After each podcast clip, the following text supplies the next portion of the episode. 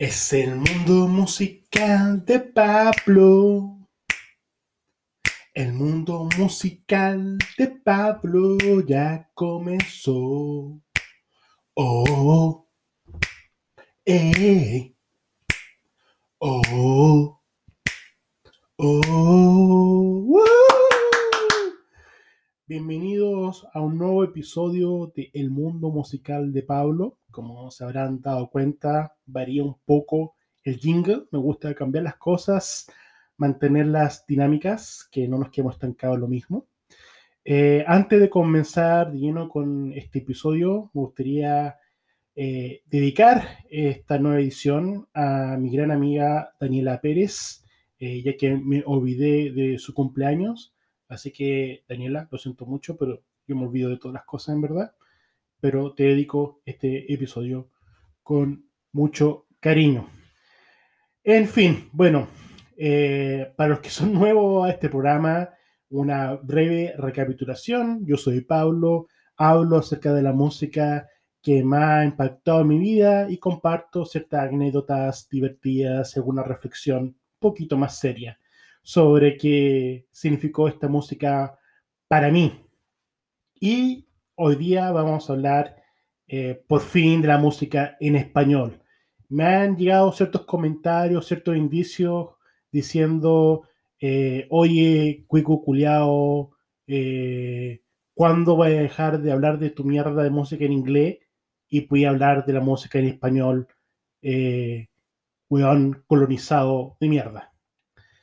Y bueno, yo desde un principio eh, me comprometí con ustedes a hacer una mm, descripción de la música que ha impactado mi vida de forma biográfica. Y bueno, mi vida sí o sí que yo por diversos motivos empecé escuchando música en inglés y la entrada a la música en español llegó más tarde.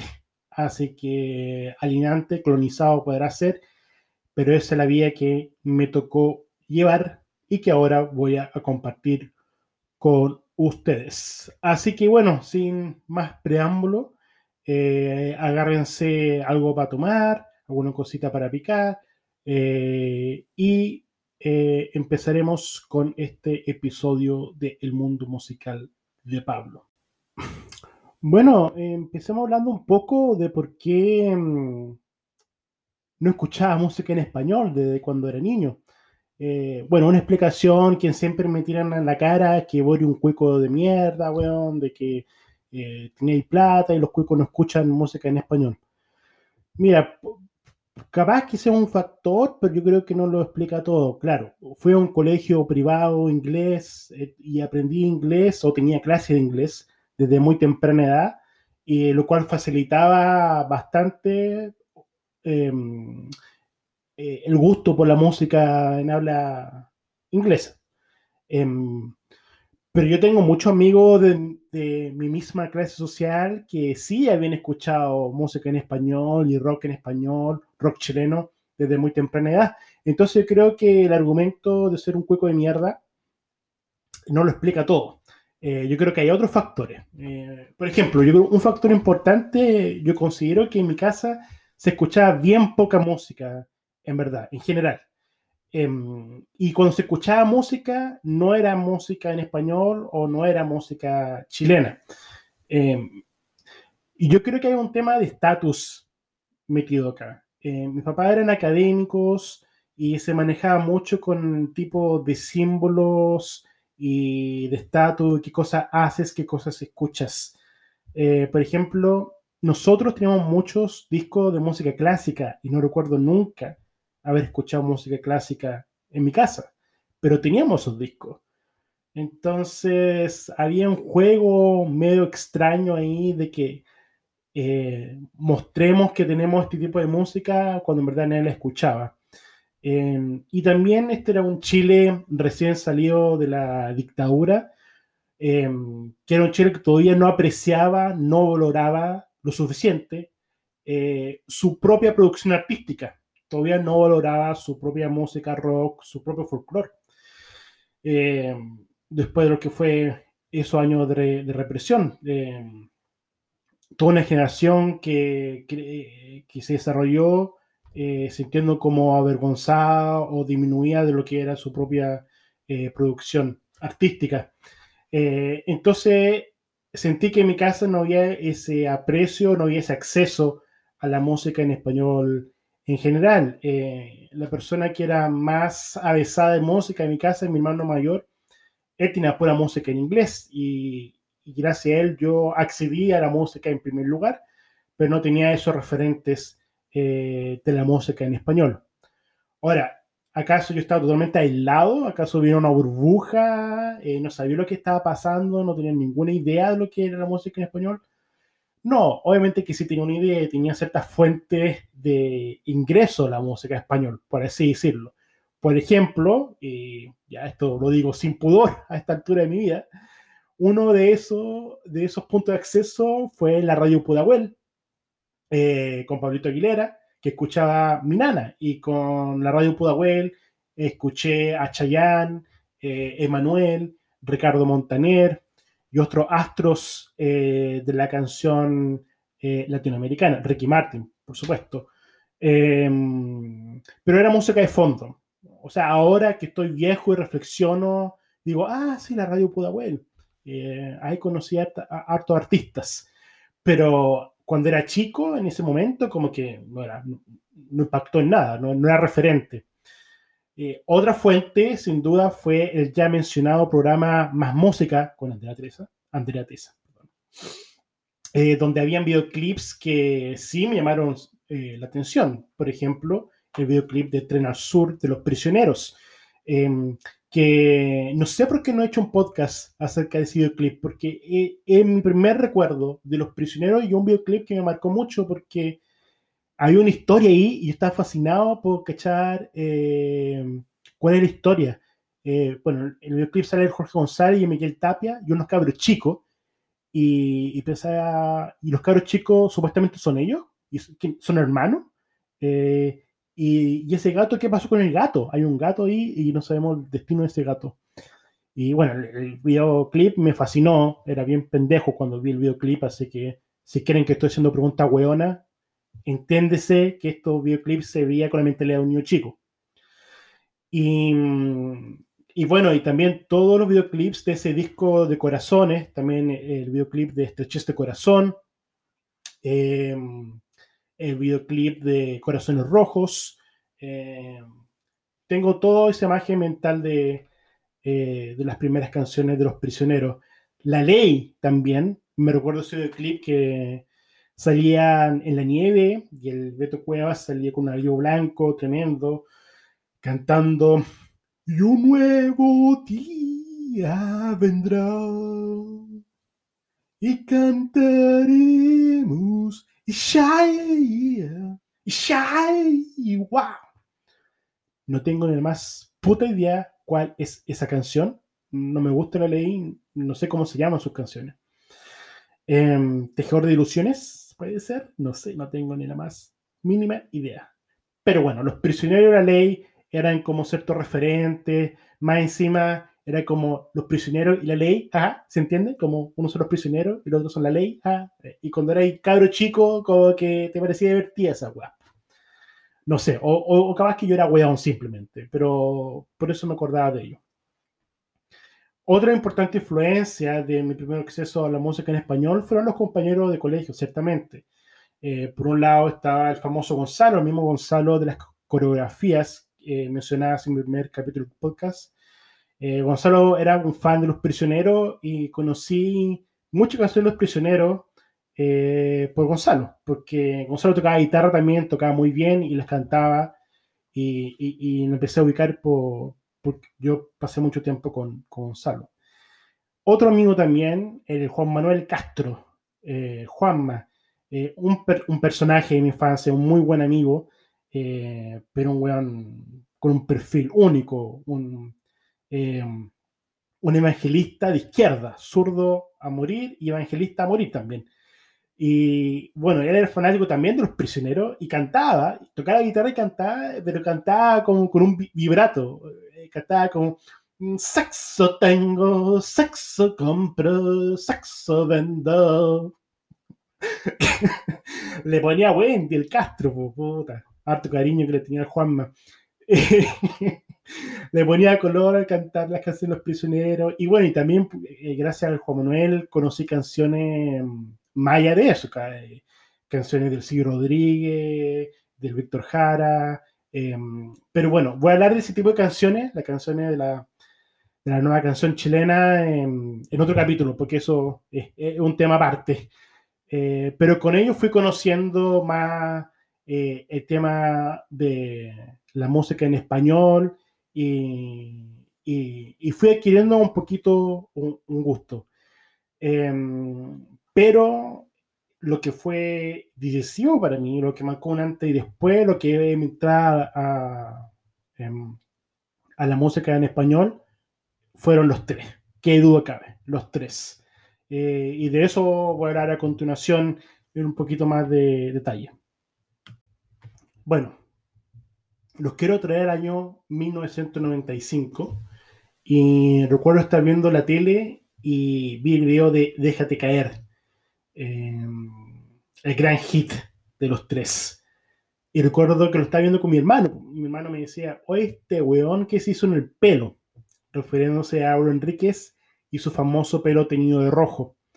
Em, esto todavía en un Chile em, un poco conservador que cualquier tipo de transgresión física que uno, que uno, que uno veía, al tío lo acusaba. Entonces, mi hermano al decía el weón raro este, como, como esta cosa de teñirse el pelo rojo más encima. Pero, pero ese video, en ese video conocí los tres. Recuerdo eh, muy fugamente que capaz vi el videoclip de Laval previo a eso, pero sin duda fue ese video de Déjate caer el, que me marcó y que pegado con esa canción, que era un gran hit. Creo que todo Chile quedó pegado con esa canción, ¿no?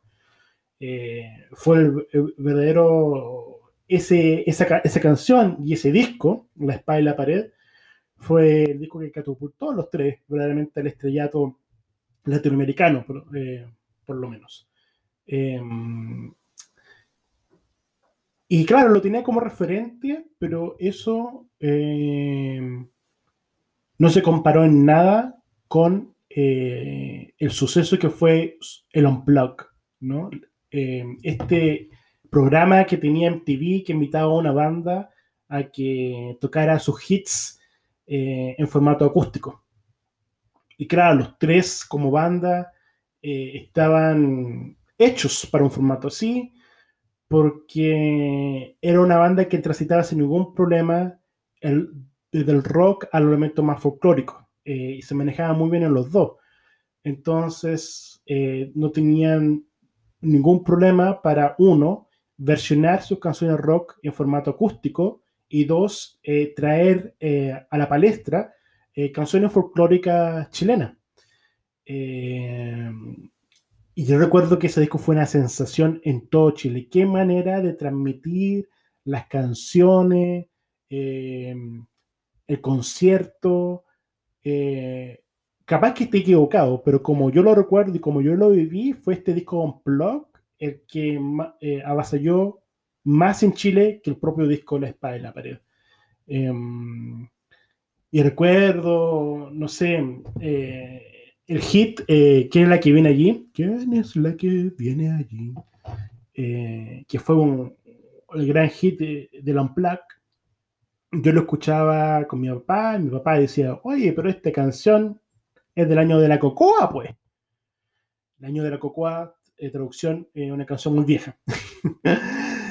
pero esa cosa que hasta mi papá se enganchó con los tres, es como hablaba de ese impacto intergeneracional que tuvieron y bien fuerte. O sea, yo creo que esos huevos impactaron a todos. Si lograron impactarme a mí, que era un pendejo de mierda de Viña del Mar, en un colegio inglés, cuico cagar, y me llegaron a mí, esos hueones llegaron a, a todas partes. O esos hueones llegaron a todas partes. Em, y, fui fan, y, y, me gustaba, sin haber escuchado el disco todavía, pero me encantaban las canciones.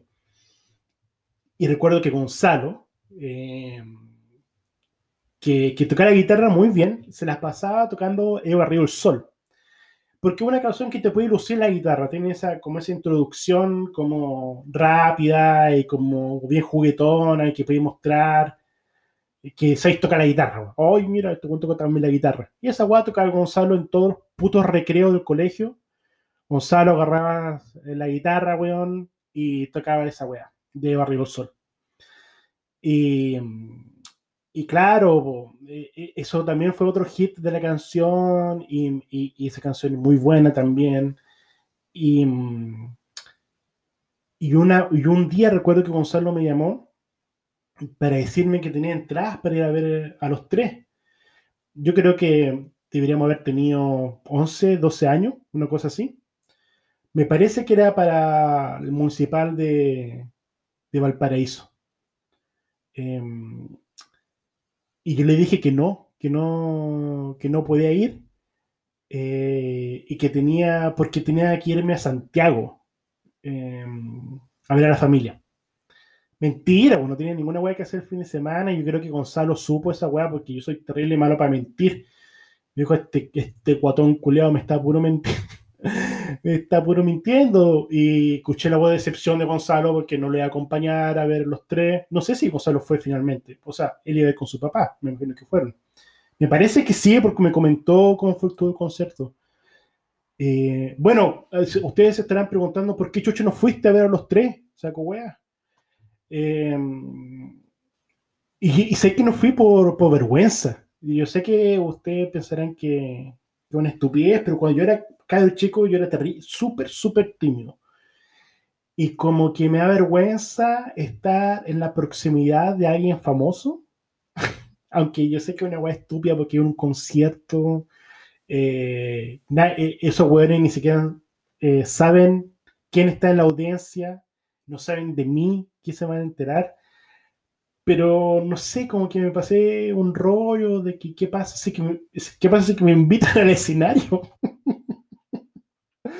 la weá estúpida. O, sea, yo no sé qué, qué, me pasó por la cabeza de por qué me iban a invitar al escenario. No sé, una puta mentalidad de pendejo. O, no sé si tenía que ver con ser chico, o fue un ser estúpido nomás. Eh, y me dio vergüenza, me dio vergüenza y le mentí, le mentí al, al Gonzalo. Y no fui a ver a los tres, pues. No fui a ver a los tres y nunca he, nunca he visto los tres hasta el día de hoy. Y una pena. Eh, qué weá. Ya, me quema adentro cuando hice esa reflexión. Eh, y ya tenía 12 años, pues weón. Yo creo que ya era tiempo de, de romper la virginidad de, de los conceptos, pues weón. Eh, ¿les, ¿Les puedo decir cuál fue mi primer concepto? Tenía 14 años y mi primer concepto fue el concepto de Joe Vasconcelos. Puta la weá. O sea, bien, igual bien, ¿no? Porque igual Joe Vasconcelos es un buen respetable, igual hace música decente, ¿no? No, no es como le diga que fue al. mi primer concepto fue a ver Stereo 3 o Backstreet Boys, ¿no? Eh, no, o sea, Joe Vasconcelos hace música decente, ¿no? Que respetada por los críticos y por el público en general. Eh, entonces no me arrepiento. o sea, me arrepiento porque fui de pintamono, porque yo Vasconcelos era súper popular allá por 97, 98, eh, con esa canción Huellas, puede ser, que era como Mujer, o no, bueno, chucha, no me acuerdo cómo era la canción. Puta, eh, yo simplemente recuerdo que Joe era bastante famoso y tenía su canción en las telenovelas, la canción del Cerro Alegre, Valparaíso, ¿no? E, o sea, la canción del Cerro Alegre era Valparaíso, em, de la telenovela Cerro Alegre. Y también tenía, bueno, estaba por todas partes, estaba en todas las radios. Sacó ese disco que se llamaba Au Vivo, en vivo. Em, cuidado, vas a ver que no se juega con alma ajena, mujer. Es, ¿no? Como que me vino la inspiración ahora. Ese es el tema, ¿no? Eh, aquí en Chucha le estoy hablando, no hay nadie acá, no hay nadie en el cuarto. Eh, pero bueno, Si ustedes están escuchando esto, van a reconocer que es el tema. Estoy seguro que, es ese. Eh, bueno, ese fue, fuimos con un grupo de amigos, porque este como la edad que también todos se hacían manada, weón, no existía individualidad, weón. Entonces todos los amigos escuchan Yo Vasconcelos y tú decías, ah, sí, vamos a ver Yo Vasconcelos y fuimos a la Quinta de Vergara. Esto antes del 2000, antes de la remodelación de la Quinta de Vergara, entonces todavía había galerías de madera y no de cemento como ahora. Em, y fuimos, fuimos a ver Yo Vasconcelos y sí, lo pasé bien, cantaba las canciones, todas esas canciones que ahora no me acuerdo. Em, y sí, fue una experiencia divertida. Fue, valió la pena para mostrarme que vale la pena ir a los conciertos. Eso fue, yo creo que ese es el legado de Yo Vasconcelos en mi vida. Eh, que sí vale la pena ir a los conciertos y los conciertos es una, es una experiencia bastante, bastante buena. Em, así que en ese sentido, gracias Joe. Te respeto y te admiro. oh, pero sí, me acuerdo de una canción de, de Joe Vasconcelos, perdona, perdónenme por irme en la tangente, pero yo creo que es una historia que merece la pena ser contada. Eh, Joe Vasconcelos tiene una canción eh, que se llamaba Hijo del Sol Luminoso. Y, y que era una canción que eh, ensalzaba a los pueblos originarios, lo honraba y lo, y, lo destacaba. Una canción, la canción es muy buena, eh, la letra es hermosa y, bueno, muy buena, muy buena canción. Pero yo en un colegio de mierda y, weón, no, no, no, no, no llamábamos nombre, a mí me decían guatón de mierda, weón, eh, puta, weón, no weábamos mucho los sobrenombres, weón, una weá terrible, Y teníamos un, amigo, muy buen amigo, que era un weón normal, ¿cachai? Eh, eh era eh, moreno, pero moreno en el sentido del chileno promedio, no sé, no era particularmente, bueno, tenía la... Em, tenía la. Eh, pero un buen normal, y, eh, y no sé por qué al pobre Javier lo wean con ser negro. No era negro, era el típico chileno promedio. Em, pero los insultos eran tan creativos. Eh, y lo, y empezaron a, a, a, llamar Hijo del Sol Luminoso. Concha su madre, colegio de mierda, weón. Bueno, ahora me da risa, pero. me da risa por la creatividad del insulto, de hecho, la voy a rebuscar. Eh, y, que, lo, y que le, le, decían Hijo del Sol Luminoso. Y claro, en el contexto de que una canción de Carlos Indígena se toma como un insulto también. También una weá muy de colegio privado. En fin, no sé, no sé qué compartir esa historia con ustedes, pero. pero bueno, estaba hablando de Yo Vasconcelos y ese otro recuerdo asociado con Yo Vasconcelos. Eh, pero volvamos a los tres. Eh, tratemos de ir cerrando esta historia con, eh, con los tres y la música en español. Y bueno, más tarde, a mí que fui creciendo, ahí cuando ya tenía como 15, 16 años, tuve un rival con los tres. Por una parte, tenía muy buen amigo eh, Gonzalo y, Colin, que mm, están en una banda y versionaron Tu cariño se me va. Eh, eh, este tema que los tres a su vez versionaron con José Alfredo Fuentes. y lo tocaban como en versión rock y le salía bastante bien. Y dije, oh, de verdad que los tres son súper buenos. Y después volví a ver en un plaque y quedé encandilado con el Ángel Parra y cómo tocaba la guitarra. Y, recuerdo cuando volví a ver ese video y me fijé, porque en ese tiempo yo tocaba la guitarra también, y me di cuenta lo bueno que era el, Parra. Recuerdo que regresé al colegio y le conté a todos mis amigos, oye, ¿se han dado cuenta lo, bien que toca la guitarra? Y el Francisco, otro amigo, me dijo, pero weón, si el Ángel Parra es concertista, pues weón, obvio que toca bien la guitarra. Y dije, ah, no sé lo que significa ser concertista, pero, pero bien. Bien, no, no, no, y me motivó, me motivó para tocar mejor la guitarra y también me llenó de orgullos a saber que existía una banda tan, tan, tan buena en Chile como los tres, que tocaban canciones tan buenas, pero también la ejecutaban tan bien.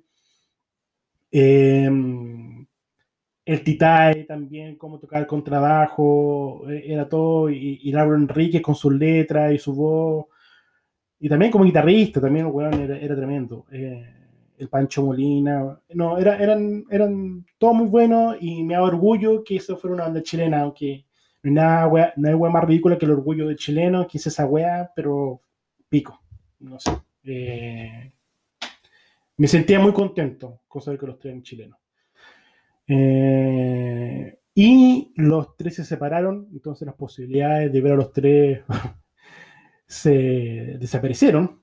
Eh, y después fue a la universidad, donde conocí a otro gran amigo, eh, Felipe Godoy, que él era un fan, fan, fan, fan, fan de los tres. Y mm, Felipe me prestó la espalda a la pared y por fin escuché otro disco de los tres que no era los Black. Y acá hay, acá hay un elemento que yo creo que denota bastante bien la, la diferencia eh, eh, en educación musical, por así decirlo. Porque yo escuché el disco Los Tres y ese disco termina con un cover eh, de la canción de la Velvet Underground, All Tomorrow's Parties. Hoy, que en blanco, perdón por eso. All Tomorrow's Parties. Eh, y yo lo ubicaba porque yo había escuchado la Velvet Underground cuando tenía como 15 años. Y le dije al Felipe, oye, weón, no sabía que estos culiados tenían un cover de la Velvet Underground. Y Felipe me decía, ¿la Velvet qué? La Velvet Underground. Y Felipe nunca en su vida había escuchado la Velvet Underground. Pues, bueno, y yo no voy a creer que alguien no había escuchado la Velvet Underground. Eh, claramente yo, yo era weón mal, porque quieren, o sea, sí. Eh, pero ese contraste con Felipe me dio, también fue una, una, experiencia de aprendizaje muy buena que hizo bastante evidente la diferencia en, en aprendizaje musical eh, em, entre él y, y, y, los otros amigos que tenía eh, y que fui conociendo y que fui desarrollando. Eh, y con Felipe me hice más fanático de los tres porque me prestó más música de ellos y mi amor por ellos creció más y más. Los tres volvieron sin Pancho Molina en la batería eh, y sacaron un disco, disco que se llama Hágalo usted mismo. No le di mucha bola en verdad, no me gustó mucho. Y después fueron sacando otros discos y no los pesqué. Y después echaron al Ángel Parra, Y dije, ¿qué esta weá? ¿Cómo echan al Ángel Parra, yo sé que el Ángel Parra no tenía mucha, mucho, mucho, mucha contribución en términos de la composición de las canciones, pero igual le ponía Wendy, weón. No sé, yo sentí que una parte integral y me dio hasta raya cuando vi una entrevista eh, al Hablo Enrique, poco, poco tiempo después que habían echado al Ángel Parra, diciendo, oye, ¿qué tanto? Si igual el Ángel nunca fue como parte de los tres. O sea, como que igual los tres son yo y Titae. Y me va a rabia ese comentario. Yo creo que es un comentario que ningún fanático de los tres puede estar contento en escuchar. Eh, porque recuerdo que la misma weá dijeron cuando se fue el Pancho Molina. Cuando echaron, o sea, no, no lo echaron, no lo invitaron de nuevo cuando se reunieron. Dijeron, hay que tanto si el Pancho nunca fue de los tres. O sea, los tres siempre fue el Ángel, Titae y yo. Y después echaron al Ángel. Y, el Álvaro diciendo, ¿y qué tanto? Si el ángel tampoco único fue de los tres. Puta, y ya el día de mañana va a echar Titae y, y, el Álvaro va a decir, ¿y qué tanto? Si los tres siempre fui yo nomás. ¡Ah! eh, no, pues bueno, ¿qué onda Álvarito? No, pues bueno, ¿cómo? No sé. Yo creo que a Enrique se le quiere igual, ¿no? Porque ha dado tanto por la música eh, que se le perdona, se le perdona absolutamente esos, eh, eh, esa salida. Em, yo todavía creo que em, los tres es la gran banda de rock en Chile. Yo sé que siempre está la disputa de los prisioneros, los jaivas, pero para mí los prisioneros hasta allá arriba, eh, yo le tengo un, cariño, un aprecio tremendo. Me gustaría a futuro tener la oportunidad de verlo en vivo. Eh, es una deuda pendiente. Em, pero tantas canciones que, que no puedo entrar en detalles, eh, pero que me dejan para adentro. Olor a gas, para mí, es una de mis top ten de las canciones.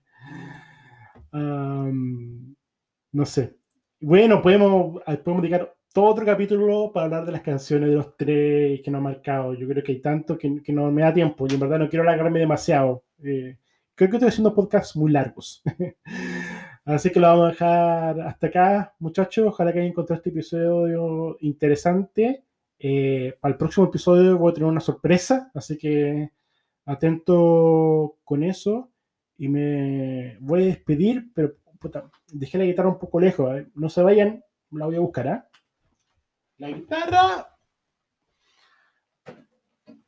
Ya, acá está. Acá vamos. Es el mundo musical de Pablo. El mundo musical de Pablo ya.